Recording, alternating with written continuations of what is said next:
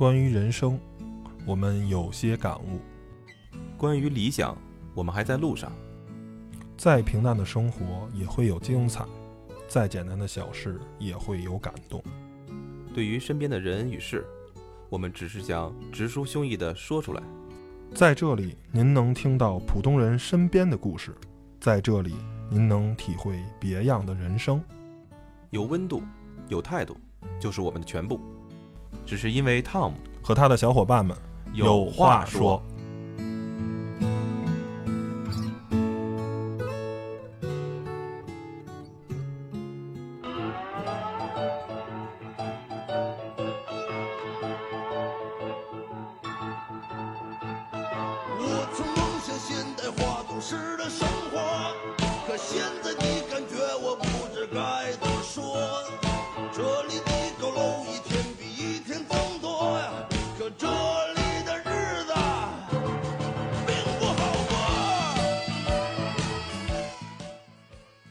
Hello，大家好，您现在收听的是汤小电台，汤小有话说，我是 Tom。我是 Allen，我是 Steven，呃，现在我们放的这个音乐啊，《忧心忡忡地说》，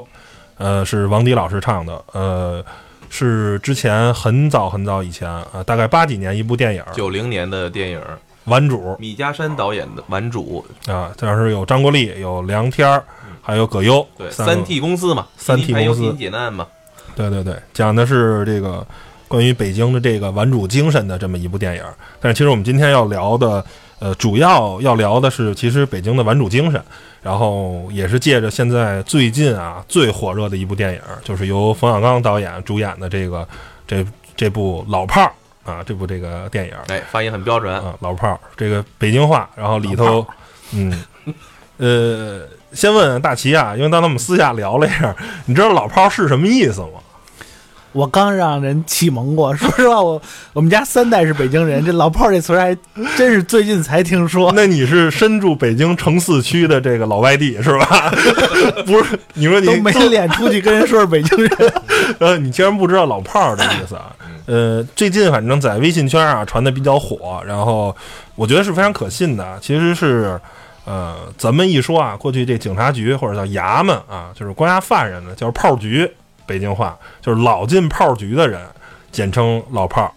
呃，其实就是指的一些啊、混社会的人吧。但是实际上这个词，反正最起码现在在北京有了新的这个深意，就是说，呃，可以你理解认为是一个呃资深的呃行业的从业人员，比如吕超，他可以说我在这个物流行业算半个老炮儿了。呃基本上什么东西我也都见过了，你这就从业十年了，那基本上这个行的事儿啊，就比较那什么了。嗯，这个大企业可以说我是在 IT 行业是吧？或者说在大数据分析啊，或者关于程序这方面，我也经过太多，我也算半个老炮儿。因为咱们实际上这些人的从业经历还不够说叫老炮儿，老炮儿怎么着也得是十五年、二十年的那个。就是年头还没熬啊、过。对，还没熬熬到那样，就是，呃，老炮儿就感觉北京人一说话就是有面儿啊，一说说什么圈儿里有一号，一说大齐怎么着怎么着，在哪儿圈儿里号，一说行里都认是吧？哎，对对对，就是资深的啊从业人员。现在一说这个，反正说“老炮儿”这个词儿是，呃，有有这么一个深层的意思，不单单在简简单说说这个哥们儿是是吧？这这个生活比较的这个啊、这个狂啊，或者是怎么着，生活比较的就经常做一些违法犯罪的事情，老老老进局子啊，这个倒不是这个意思了。对，其实从这个汤姆刚才一解释这词儿啊，这个就能想象到，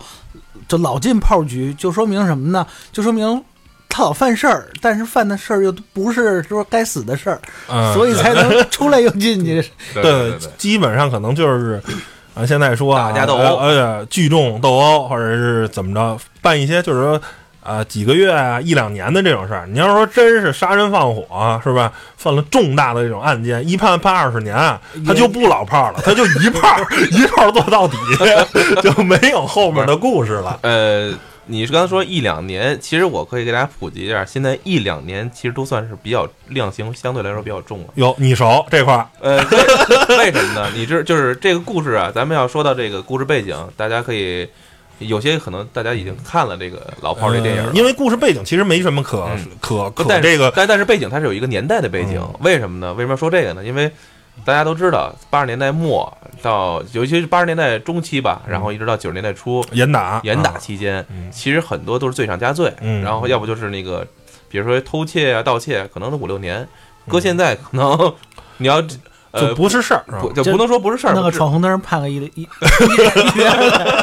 那这哥们儿太冤了，我操！因为是这样，就是所以在那个年代，你看啊，就是好多一进去之后，可能四五年、五六年，嗯其实那都是小事儿，比如说真是把人给打了，哎，脑袋开了瓢了，嗯，人人也没死，也没残废，其实就是，嗯对，真你那时候真就判个四五年嗯啊，但是现在就是看打的是谁，主要现在可能就是拘留十五天，然后呢，你给人把病看了就完了，呃您也没致残，按？刑事走还是按民事纠纷走？但这嗯咱就不说这个了。嗯我为什么说老炮儿？其实，在那个年代啊，就是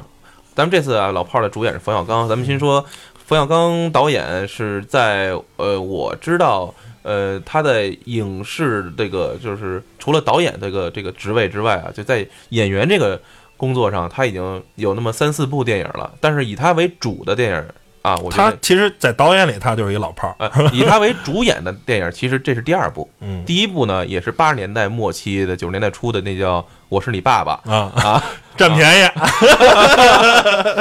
哎，说到这，我今儿还看一个那个歌词儿怎么唱的来了，那个。呃，面对着满堂儿孙，哗人起来揍一顿，谁是你儿子？老占人便宜，你说这没法接都。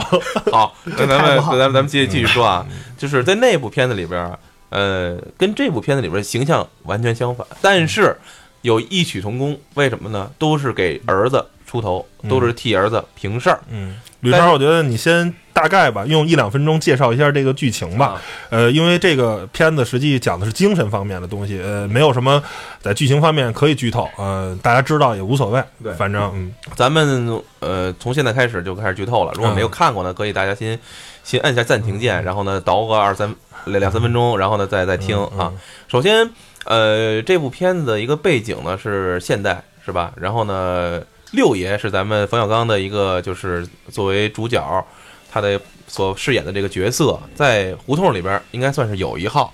然后年逾六十了，然后有一帮老哥们儿，但是呢也没什么正当行业，因为年少的时候可能做了一些轻狂的事儿，然后呢可能也是说在严打期间吧，可能也是呃蹲过几年大狱，然后呢可能是帮哥们儿出头，但是呢。就由于他这份儿什么江湖气，有有这份儿呃守着一个老规矩这种这种情节，呃，怎么说在地在在这一在在这一块儿吧，在这一片儿被大家所尊敬，呃，但是儿子呀跟他是有些隔阂，可能也是因为很多的这种家庭的历史上的事情，然后呢就是一直没有在家中，然后呢，但是最后发现可能孩子是被。被软禁了，被那叫什么？被一帮小小朋友的那个这种，因为有点过节，嗯，具体什么过节，咱们在在在在电影里可以能看到。嗯然后呢，就是把人家车也划了，结果被要求赔偿。呃，六爷就只身前往，结果没想到救孩子不成，反而被讹十万之高的那个赎金啊。然后老六爷的自己的那个个性是我儿子是呃伤人在先，而且还把人东西东西砸了，我也不报官，我该赔赔，跟哥几个都去借。在这期间呢，还被遭到了侮辱，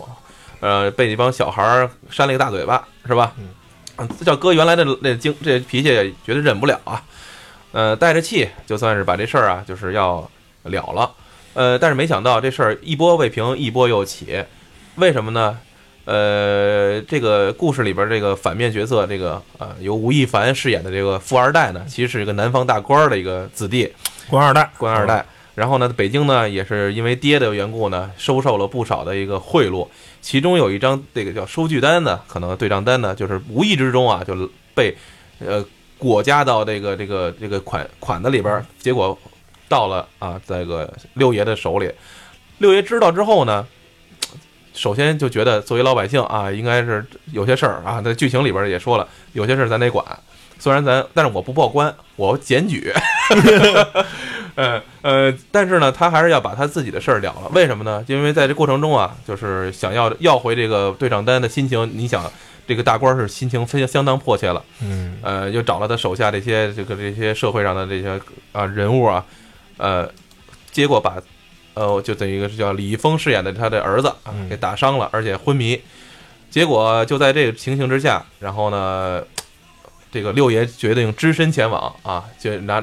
重新拿起他当年年少时候缴获的这个是吧，跟大院孩子缴获的这个叫将校泥，然后提着这个日本战刀是吧，就就在颐和园后海不是颐和园的那个湖面上要冰面上要跟他们决一死战。呃，闻风而来的这些老哥们儿嘛，也就是见证了这最后的这个这个最后一战吧。然后，呃，最后六爷还是怎么说呢？因为心脏有有有问题嘛，最后还是没有挺过最后最后的时刻。但是呢，就是剧情最后到这个就戛然而止了。然后呢，儿子醒来之后呢，就是为了父亲这段这这份这份这份守就是守着老规矩嘛，也是完成了父亲那种遗愿嘛。那开了一个中式的酒吧是吧？也怎么说呢？最后也是也守下了也守下了老规矩。我觉得。话到这儿，可能就是也不能说是顽主精神了，也不是什么北京的这些老炮精神了，只能说是就是回归到一个家庭啊、父子之间的冰释前嫌啊这种，以这样一个收尾。我觉得这个剧情大概是这样的啊。嗯，反正讲了一个怎么说呢，其实就是一个顽主精神吧。然后，呃，很多很多人对这个顽主精神有一种啊、误解，觉得大齐现在你还有呢，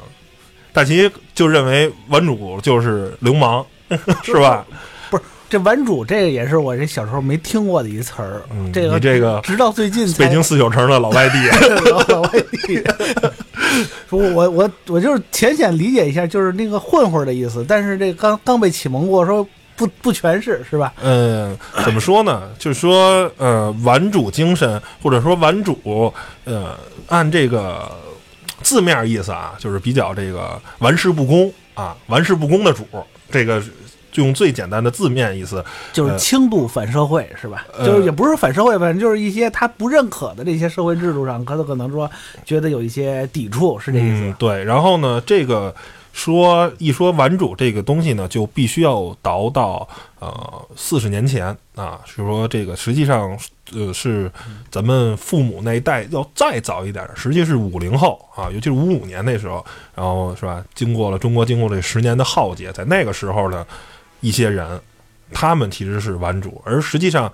呃，顽主严格意义上来说是，呃，平民老百姓。一说，其实很多人，包括崔健呀，啊，包括很多这些咱们现在这些人，他们实际上，包括冯小刚，他们冯小刚是大院子弟吧，啊，冯小刚对，没错，是？吧？其实他们不是顽主，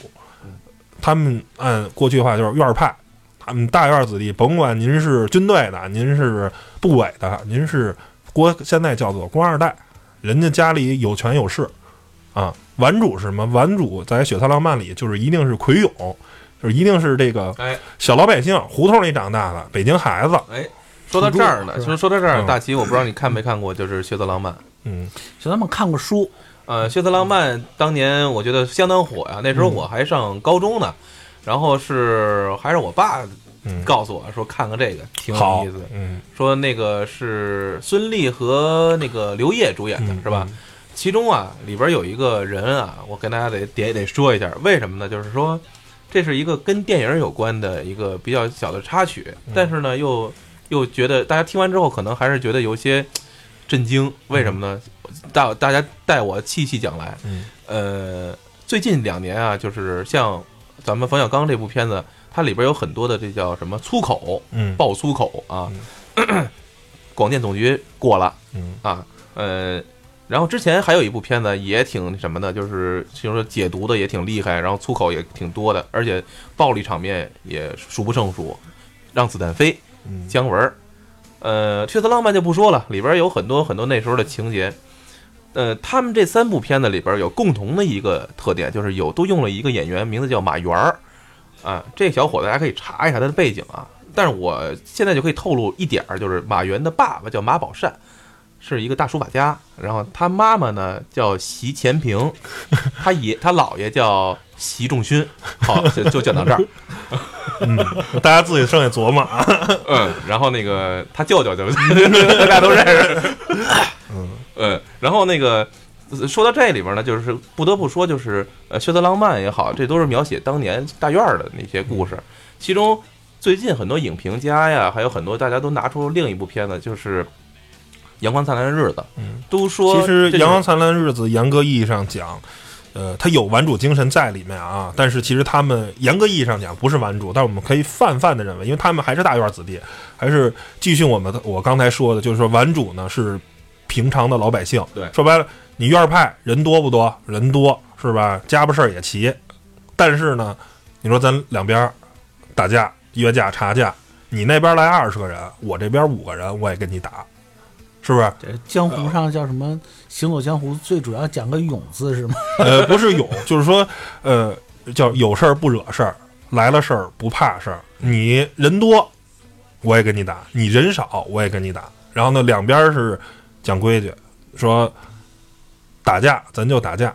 一码归一码。咱说打架的事儿，你别说上人家吓唬人父母去，或者说有什么事儿去，就是只说咱打架的事儿，别说咱这个有没有别的抢人女朋友什么的，就这。这不是顽主精神，这包括其实院儿派也都不是。这就是说，在当时那个年代，还是一个讲规矩的年代。咱打架，咱说打架的事儿，而顽主精神是什么？呃，包括在这个大家也都知道，应该是有所耳闻。这叫什么来着？呃，这叫什么来着？呃，小混蛋是吧？叫周什么那个？呃，这呃对，然后呢，这也是啊很英勇啊。最后是几个人只只只身面对对方这个院儿派。啊，几十人，最后反正也是英勇啊，这个离 比较比较勇，然后离开了，然后这个就是不怕事儿。其实当初他可以跑，他为什么没有选择跑？可能是一股勇气，呃，一股勇气，就是顽主精神的这个。包括你看，其实顽主那个电影里的那三个人也是非常的，都是普通老百姓。你说在当时，如果他是院儿派，他爸爸一定是已经做到非常高的高官了，那早就做房地产去了，早就干嘛？人家不开三体公司，为什么呢？是吧？为什么他们仨要开开三体公司呢？就是家里都是工人子弟，没有背景，没有权势，只能自己琢磨琢磨干点什么。所以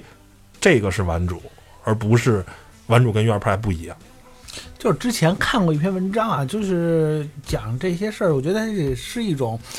形成这么一一群人的这么一个社会背景，我觉得也是有一定的。这就讲啊，是什么样的社会背景形成这么一群人，我觉得也也是有一定必然性。就是说，你可能社会上，尤其是在当当时那个社会年代啊，可能没有办法说给这些人以这种能量释放的机会，或者说你的社会限制上对这些人可能多少不太公平，或者说多少限制了，就是说，当然人都年轻嘛，限制了这个年轻人这种成长的可能性，所以他必然去找另一种渠道，说我通过一些什么来表现自己，表现自我。那这种表现方式呢，可能就是，哎，可能做一些引人注目的事儿，或者是说这种，哎，轻度的这个抵跟你的这个社会社会暴力规则倾向，嗯，有一些抵触啊，这种。呃就是把自己的武艺，对把自己的武艺 增长一下，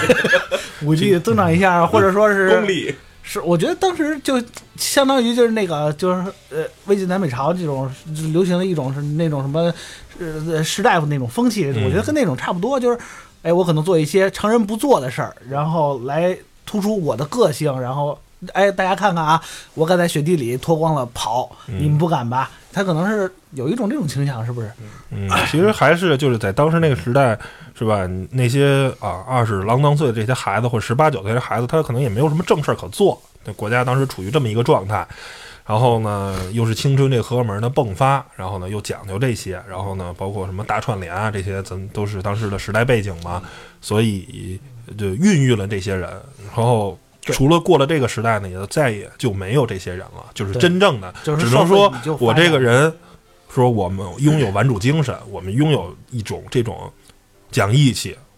称兄道弟，我们是朋友，而且是真的讲义气，而且是有理有面儿，咱讲规矩。就是很多的时候，这种玩主，哎，是大流氓，是嗯按按按大齐的话，嗯 确实是这个呃这一片啊，方圆一两公里没有不知道他的。其实啊但是，但是你听我说完，啊，但是街里街坊、叔叔大爷，那绝对是该怎么着怎么着，倍儿尊敬。你从老街坊从没看出这个孩子一个不好的，但是说，哎，你要是有人欺负我，那可不行了，那是单说，甭管您是派出所所长还是公安局局长，不好使，在我这儿没面儿。但是我并不会欺负，我就说我只欺负那些不讲理的人，我只去跟那些不讲理的人去干，但并不会我周边这些老街坊那绝对没有，是这么一个状态啊。你接着说，啊，我我其实呃觉得咱们还是围绕着这个，就是呃咱们的这种呃电影里边的所给我描绘的这么一个呃老炮儿的一个这个这个一个他的身上的带带给大家的一些一些什么冲击吧。嗯我我我，当首先咱咱们仨里边儿应该是我是第一个，也是目前唯唯一一个看看看 看完的，然后呢，就是剧情，其实大家刚才也都跟大家分享了。然后呢，就是呃，给我感觉啊，我觉得冯小刚饰演的老六爷，其实呃，亲情方面，我一会儿可能会提到，就是父子之间的这种关系怎么相处。然后呢，还有一方面，我觉得就是他曾经在这个片子里边提到过，就一句话，就是说现在的人就没有规矩，嗯然后呢，就是做事儿都不讲不不不讲规矩。嗯呃，我觉得其实呃，如果咱们可能好多人会理解解读为就是老理儿啊，说哎按照老理儿来办事儿啊，怎么怎么样。其实我觉得，嗯，在那个时，在那个年代是其实是最没有规矩的。嗯大家可以回想二十三呃三十年前吧，就是那个他们叱咤风云的那个年代，其实不能说法纪，我觉得一定没有现在的法纪更完善，嗯，对吧？但是他们却围着就是就自成一套体系，江湖，自成一套江湖的规矩，然后呢，自己去用自己的身边的这种呃这种规矩呢，来完成了很多的一一项项的承诺也好，或者，但是他们可能就是不能不能说光是打架斗殴，但是他也有自己的一些这个办事的一个一些原则原则，对那会儿讲原则性的问题是吧？对对。但是现在呢，我觉得法治了，然后呢，也也也有很多的一些约束条件在那里，相信比二三十年前更加的就是健全了。但其实现在的人对于这种规矩也好，其实反而越来越淡漠了。呃，其实只好多都是在大家摆在那儿，就比如说红灯儿就就摆在那儿，只要没罚都闯，是吧？呃呃，很很很多就是那种诚信呢越来越没有啊。其实这这这种情况，大家已经天天都在谈啊，就是这种诚信，大家好像非常的那个觉得。呃不能说是不值钱吧，至少我觉得就是你见到什么人，不像原来可能还得去，呃，不谈感情，光谈钱对。对对，而且其中在电影里边有这么一幕嘛，就是那个冯小刚当时遇着事儿啊，六爷遇着事儿之后呢，路边看一小姑娘，但是在地上跪着，拿一张报纸或拿一张写着什么我落了难了，怎么怎么样，六爷就说了一句：“我啊，给你二百。”我就我就我就当是啊被骗了。如果是我被骗了呢，啊是吧？就当六爷啊，我今天就栽了。我要我要是我要是你我你要是真的呢，那就算我积了德了。嗯，其实心态其实也能说说明一二了，是吧？嗯呃，当时六爷也在这个片子里边也提到了很很多，就关于这个规矩啊，大家现在年轻人不会说话呀，没有规矩啊，我觉得，我觉得反映出现在人一种就是浮躁心理和就是大家都急于求成这种就是都离着都都都想很快的成功啊，这都是这种心态，反而就是没有那种漠视这种所谓的这种呃原则和规矩。其实说到北京人的规矩，我觉得都被全国人民认可的，也是最近可能哎越来越淡忘的一个，就是见面都称呼“您”这个字儿。我觉得这嗯很体现北京风格。他会说尊敬你一下，但是现在这个就越来越淡漠。有时候说反倒说，哎，这人你有病啊，没事你见着谁你就叫您是吧？嗯但是我觉得北京人的这个规矩在这“您”字里边应该体现了很大一部分。没错，嗯尊老爱幼什么的，这个确实，这其实是咱们最我从小如很少说跟比自己大的人说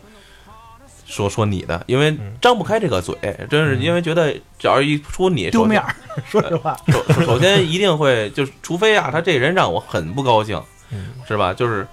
其实有的时候就是在你其实在北京人的，就就跟骂人也没没区别你后面就是应该是接你丫，你知你知道是吧？就基本上就是同辈的或者怎么着的，就是哎哎，您说特别熟了，可能跟父母或者跟特别熟的兄弟姐妹，可能哎说你，但是我我就怎么说呢？反正就是反正只要是咱俩人不熟，咱俩是同辈儿的，或者你可能比我小，我都说您。呃，或者你在社会地位上不如我，我也说是您，这个是一个尊敬就是我对你的尊敬，就跟是吧？英文说什么啊？就甭管是怎么着，excuse me 啊，就是就是这这种感觉是一个敬语，咱不不说这个敬语没法儿开头，我觉得这个可能在日本是非常有这种体现的，是吧？应该是有这种大量的是敬语这种词儿，是吧？你您就是类似于说他也都是就是北京话讲贪是吧？不是你说他啊贪贪老人家，不能说他他不尊敬，贪老。好，这个词儿我其实也曾经听说过啊，但是用的非常少啊。嗯因为确实，呃呃，在这个时代吧，这个稍微用用的人少了一点儿，嗯所以说，我觉得就是围绕着这个咱们这个老炮儿这部电影，我觉得给大家为什么那么火啊？首先嗯，我觉得，呃，在反正京在在在北京这个地地地儿，就我当时我看那场啊，觉得，呃，有一半儿是不是北京人？嗯，就是咱们冲着冯小刚来的呗，冲着李易峰来的，冲着吴亦凡来的，嗯，但是大家笑的也都挺开心。嗯。呃呃，怎么说呢？里边有很多的北京的咱们所谓的就是那个土话，嗯。啊，但是导演也很贴心，导演很贴心的就在所有的那个呃土话里边都加字幕，加了字幕了，加比如说那个什么那个门儿清啊（括号 呃呃非常了解，非常懂啊），然后他诸如此类就是解释啊，嗯然后那个比如说。哎，你别动不动就蹭了，那蹭急了啊！（括号急了 不是那老炮儿他怎么不加括号解释一下？） 那估计可能就得用用两分钟时间出字幕，然后 那那种因为就他跟星球大战似的，唰先上一串字幕，然后开始正片似的。确实这个词儿在当时也解出了，这个确实有点复杂，嗯，包括其实“玩主”这个词儿都是很复杂，它是对于那个一种人，呃，一类人的一种总称，他们身上有一些特质，你并就是因为他们这些人有一种特质，把这个词儿去给他们贴了一个标签，而不是说这个人他拥有这些特质就是这个人。你比如说顽主，顽主一定是北京的。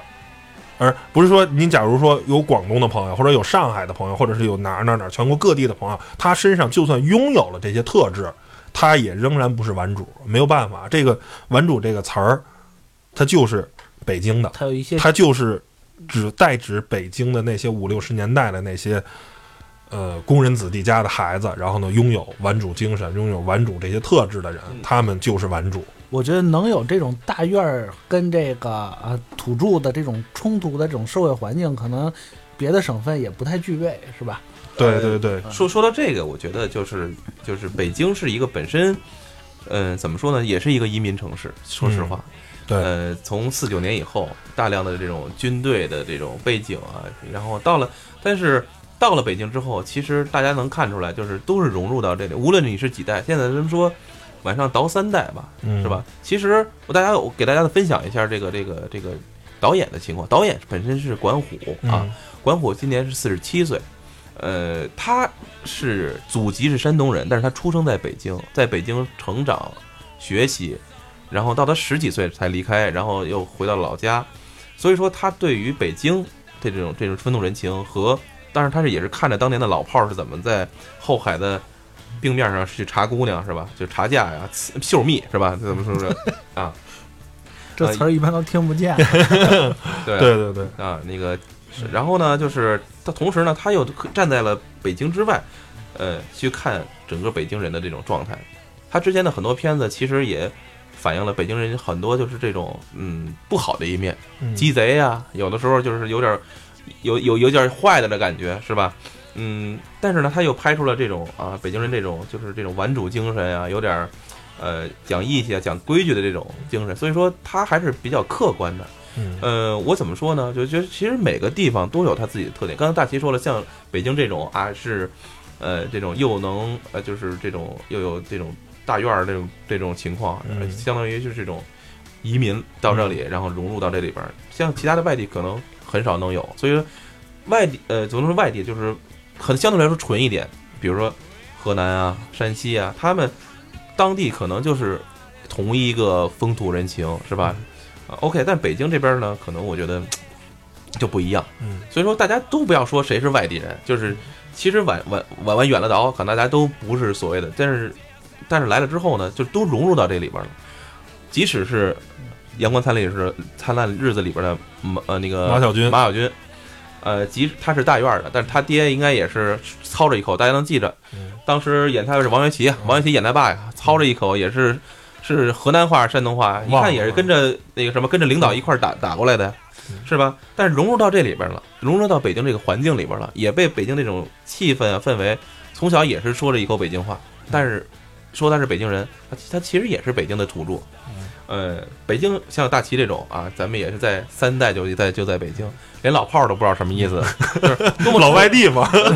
呃，但是淳朴嘛，这是淳朴，是不是？我觉得就是被这种呃生活环境所感染融入。其实中国整个中国环境就是这样的。我觉得北京是一个怎么说呢？是一个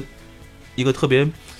呃特别能够展现整个一个中国人的一个状态的一个非常好的一个地方。但是我不去评论，比如说带来了什么，我只我只能说，就是可能现在的这种经济环境造成了大家的心态的问题。可能更多的大家看到更多的是尔虞我诈呀，看到的更多的都是这种这种不信任啊。但我相信，就是随着这个啊这种所谓的这种这种影视作品呢越来越呼唤大家这有这种这种所谓的玩主精神也好，呼唤大家这种呃平和的心态也好，我觉得会好的。但是让我忧心忡忡的，刚才咱们这歌里边所，我觉得咱北京话可能会越来越越越去淡漠，就是在我这代可能有很多。我百分之九十，我我敢说，对这个都都能听懂，但是但是你可能不会去说，我我懂，但是我不说这是最大的问题给你。说没有这个语境，然后呢，嗯你也没有这个就是对手可以跟你去说，因为你发现你生活的这个这个区域，或者你这个越来越现在胡同里都不是北京人，老北京都没几个了，我我胡同里没北京人，北京人都在五环外。呃这个其实咱们不予置置评了，嗯这是咱们只能说这是那个这是社会发展的一个就是过程，嗯但是我觉得就是怎么说呢，就是感慨。嗯我看完这部片子之后的感慨就是，可能再过个十几二十年，呃，就是，嗯，真的，我我可能我的孩子都需要真的不看字幕，可能就看不懂了，嗯，就给我这深深的这种感觉。但是大家说啊，那你这这好，但是我觉得。至少四川还有个四川的是吧？那个方言的电视台，北京就确确实没有一个北京的一个方言的电视台。我觉得这个因为北京话一直是被作为普通话去标榜的。对我觉得是一个怎么说呢？呃，玩主守规矩、讲义气这些东西，呃，可能在有一些方面啊，他们有着自己的不足，有着他们这个不好的地方。但是呢，我相信每一个玩主，他们如果是经商啊或者是什么，他们不会讹人骗人，是吧？嗯你说。咱北京现在，我也顺便做一广告啊。最近我是一直在看这个叫做《天下美食出北京》，这是一个叫郭思瑶的这个这哥们儿，应该咱肯定是咱大哥级别的这个啊，应该是八零年或者八一年那时候出生的，拍的一个东西非常的好，讲的是这些，呃，比如这个黄四卤煮啊、小长陈啊、陈陈陈呃陈响，他们就是开的这些饭馆都是有玩主精神，遵守着。甚至是甭管是父辈，甚至爷爷辈的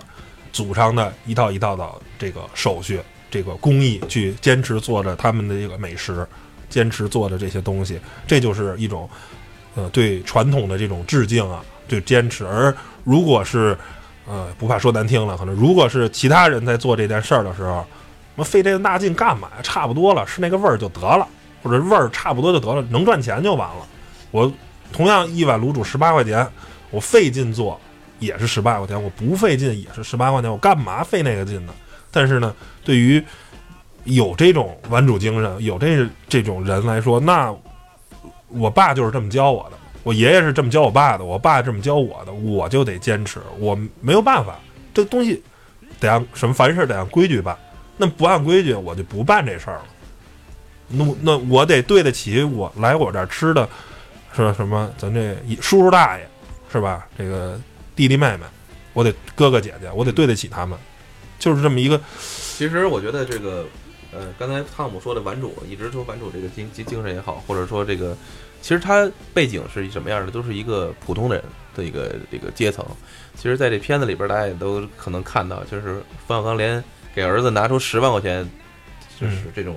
就是存折里边一共才个五千块钱。嗯，呃，当然了，他可能年轻的时候也没攒下什么钱，然后呢，就守着这么自己的这个一半间房，嗯是吧？跟现在很多胡同里边的这些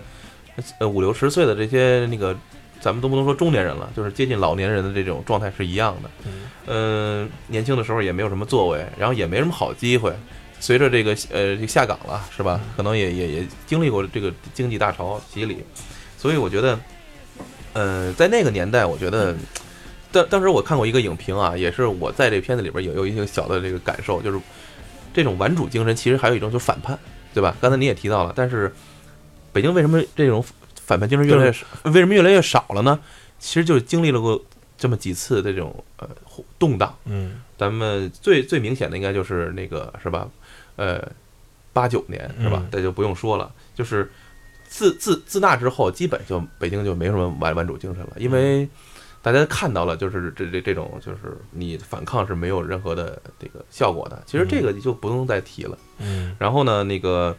呃，怎么说呢？就是说，呃，就是北京这种当地的文化，其实讲究的还是一种，就是不是逆来顺受，嗯。不是那种单纯的乐观，单纯的那种啊，就是那种像老舍老舍的这种这种也好啊，郭沫若就是当然就不能说郭沫若，老舍这种，还有之前的那个呃，就是郭沫若，真是不是不不能说郭沫若叫什么老舍的那种，呃，在因为六呃这叫什么浩劫中啊，就是忍不了，咱就我我跟你玩玩不起，那我就自己就是自我自己把自己就了结了结就完了，就是这个其实老舍也是一种顽主精神。嗯。其实我觉得这也是就是文化界的顽主精神，嗯。就是不屈就，然后呢反抗反抗不了，那我就其实我觉得冯小刚最后的这六爷也是这种精神，就是我我拼，但是呢我拼不过，那我也绝对不屈就，我觉得这才是北京北京的这种顽主精神。嗯，嗯，就是不惯着你们呀，对对对，然后我自己啊跟我自己较劲，我也不跟是吧？给不不不就是不能就是把这个就是不能扰乱社会安定，对吧？对一定 要坚守社会安定，所以我觉得在我自己认可的规则下，对对哎，嗯活的他其实也活得很很自由嘛。所以说我觉得这个片子里边其实映射了很多很多的这种。社会现象，社会现象。大家如果看的话，我觉得，嗯，有有些人可能图着一个，就是有些有些可能图着就是啊，北京话里边特别有意思，但是其实里边有很多的，真的，我让我我当时我看完之后，我写了一个影评，很简单影评，就是终于看到一个说人话，嗯能看见有办人事儿，然后呢，就是这么一部电影了，因为。呃，大家在片子里边很多电影里边演演的都是那种说的都是虚头巴脑的，嗯，然后不着不着天际的。但是你看，这就是你身边的那些情况。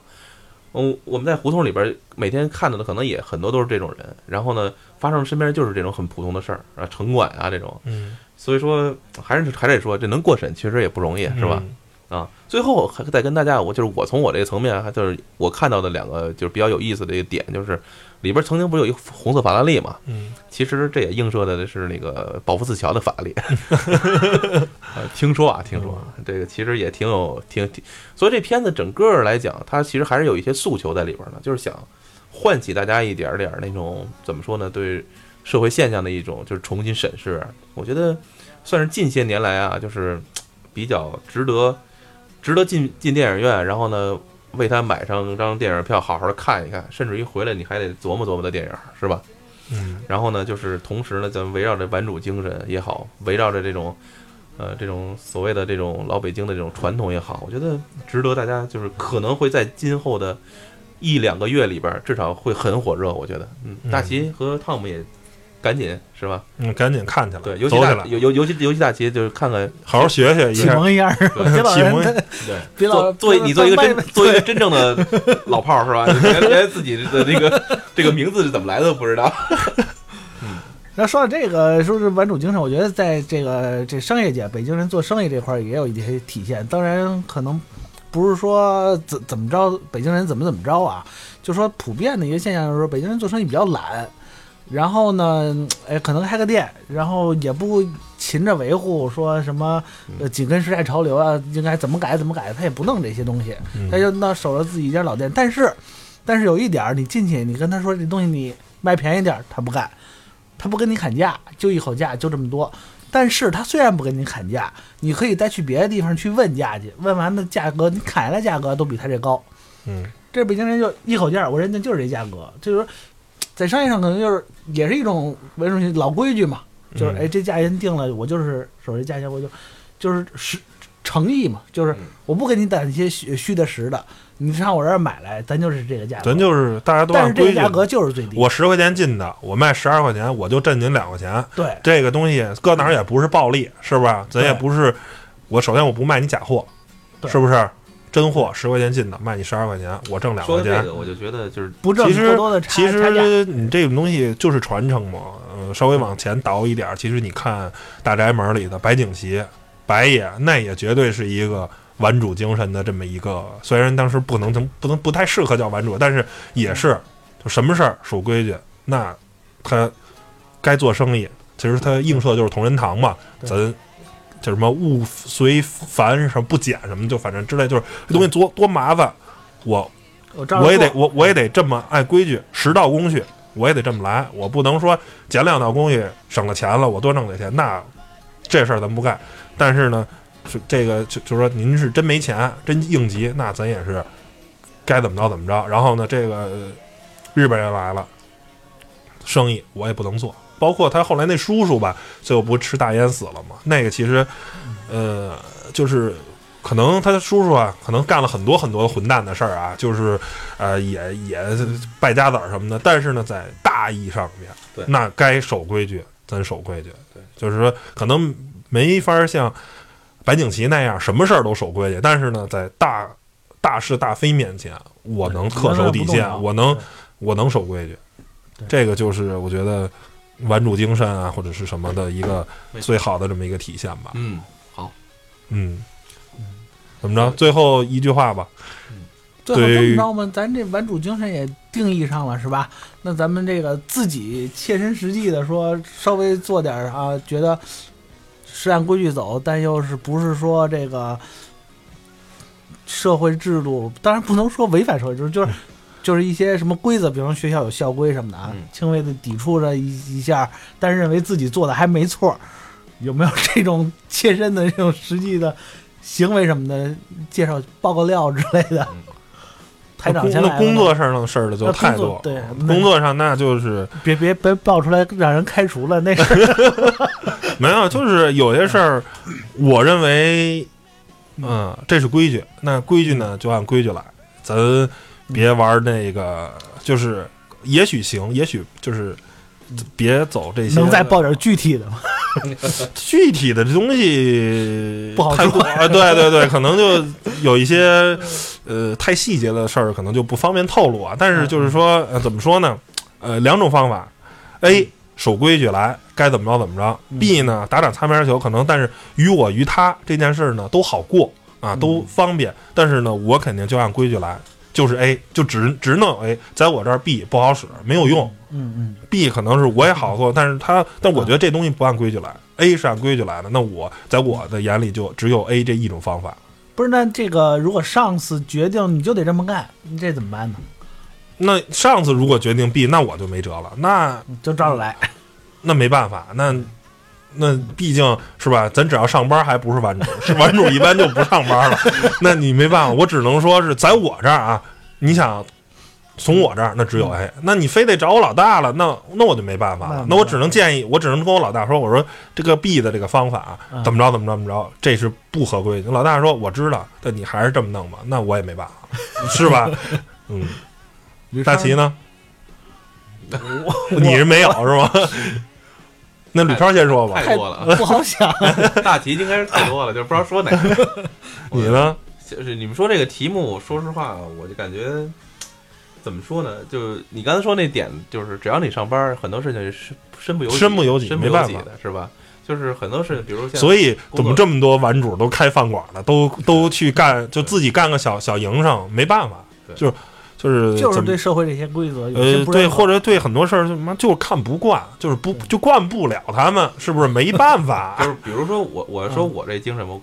也不能说我这精神吧，我就我这有的时候爱管个闲事儿，嗯，就有点像那个老炮儿里边那种那种六爷，六六爷那种，但是我不能跟六爷相提并论啊。咱们就是说，有些看见就是社会上这些特别让你觉得特别不不看不看看不进去这事儿，你就有老想管管。但是呢，就就是又觉得自己就是一介小民是吧？也没有什么能量，就是嗯但是呢，就是能能做的事情，比如说就说一句啊，就是说有的时候可能有人就忍了，他有的时候可能心情赶上我心情不好的时候，我没事儿我就就得说道说道。打个比方，那天早上上班，在呃就开到了一个地方，就有一个地方本身它是不能一个呃掉头或者这个就左拐或者怎么样，然后呢有辆车就唯一的一条路，他给挡住了，然后他就等着等着其他车道的那车，然后车流过去之后他想过去，但是情况是前面那车流显然他是过不去的，因为他是要过去他得逆行。嗯就是就是怎么说呢？在这种情况下，你就知道你这么等着，首先首先我能，我觉得就是不着急，等你几分钟是吧？我我都无所谓。你着急嘛，是吧？你都想逆行了，你你得多着急啊，是不是？啊，但是他其实大家都心里都明白，那就是为了他自己图省事儿。嗯但是后边儿除了我之外，怼着还有这十几二十辆车，嗯而且那是上班早高峰啊。嗯就是无论是我这边滴滴也好，后边滴滴也好，刚开始咱还是不滴滴的啊，就是保持着一个啊西方文明的态度啊，能不滴滴咱不滴滴。但是呢，就是发现，就是即使滴滴了，还没无无动于衷，而且是所以说在这个情况下，当时就想着我是不是该下去告诉他，他这么做不对。嗯结果我下去了。嗯啊，结果呢，就是遭来人家一一一就是一脸的护气的白眼儿啊，那意思你管得着吗嗯？哎，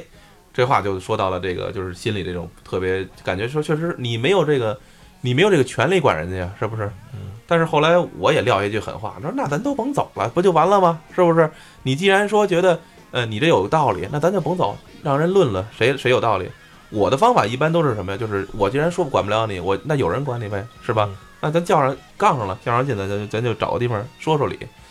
当时人家也可也就怂了，也不能说怂了吧，就是他说那他意思他就给你挪开点地儿，让你过去，你别碍我，就是你再别再叫叫叫我的劲了，我该怎么想怎么走还怎么走。但是问题是我过去了，后边车也过去了，但是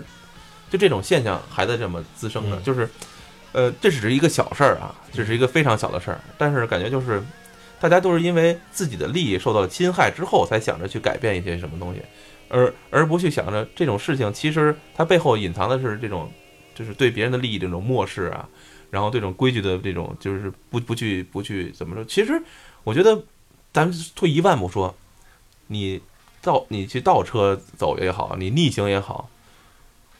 我我我我我再这么说可能不对，就是在西方眼中就是这种都是不守规矩的可能，但是嗯，只要你别侵害别人的利益，别碍着但是在我们的呃，在马路上看到很多外国人吧，都会伸张这个，你看着一些违法行为就是制止。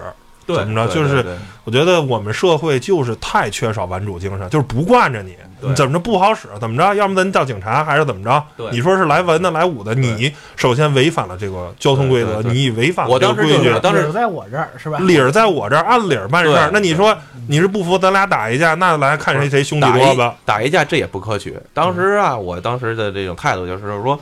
你都那么客气，但不可取，不可取。首先，咱也没有说那个练练练到什么程度，就是至少能保证自己，呃，毫毫发无伤，是不是？呃，伤到哪儿，咱都一家的人，嗯是不是？咱就这这就不用提那么多了，就只是说，呃，你你都那么不对了，你还那么硬，就是横你就是这个这个时代的我操傻叉太多了，就是你明明在违反着规则，然后呢，你还不为自己违反规则感觉到羞耻啊，对，还不以为耻，反以为荣，哎，觉得我这省事儿了，就是。呃，可能很多人啊看不起玩主精神，虽然我不是玩主，但是我觉得玩主精神，我操，太牛了，太牛逼了。就是那他们以守规矩为荣啊，我们我不破坏规矩，我还要遵守这份规矩。而很多人就认为，哎，能抄点近道，我能得点实惠，哎，我怎么着，我怎么着，就是有一堆这种我我我还是那句话，傻叉，就是说你抄近道儿可以，就是你你你你去破坏规则也好，都没人管你，只要你别，比如什么你加塞儿，这就不对。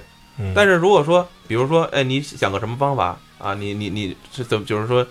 你没碍着别人，你没干扰到别人的利益，你怎么能？就这有点像日本日本的这对，其实我我其实我也是觉得我所遵守的规矩就是。你的规矩约束到我，这样大原则上、大法律规规则上，我肯定是遵守原则去办事儿。但是你你这个规则约束到我的规则，嗯那我可能就有一种反抗心理，或者是行动上，我可能去跟你的规则抵触。对但是在因因为我的违反说侵害到别人的规则，那种事儿不干我不。会嗯干，就我肯定说，对我我是只是只局限于我自己，对，就磕自个儿，但是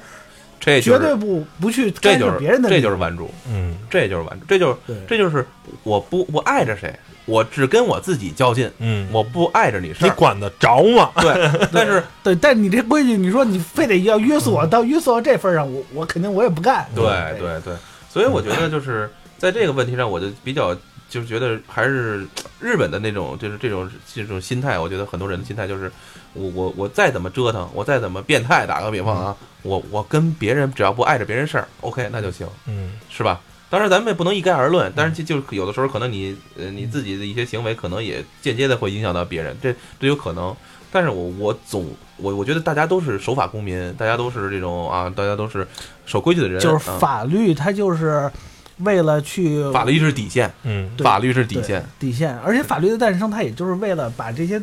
这些理论上大家都认可的规章制度给表面化，去约束这些不认可的东西。对，但是大家都认可的这些东西，其实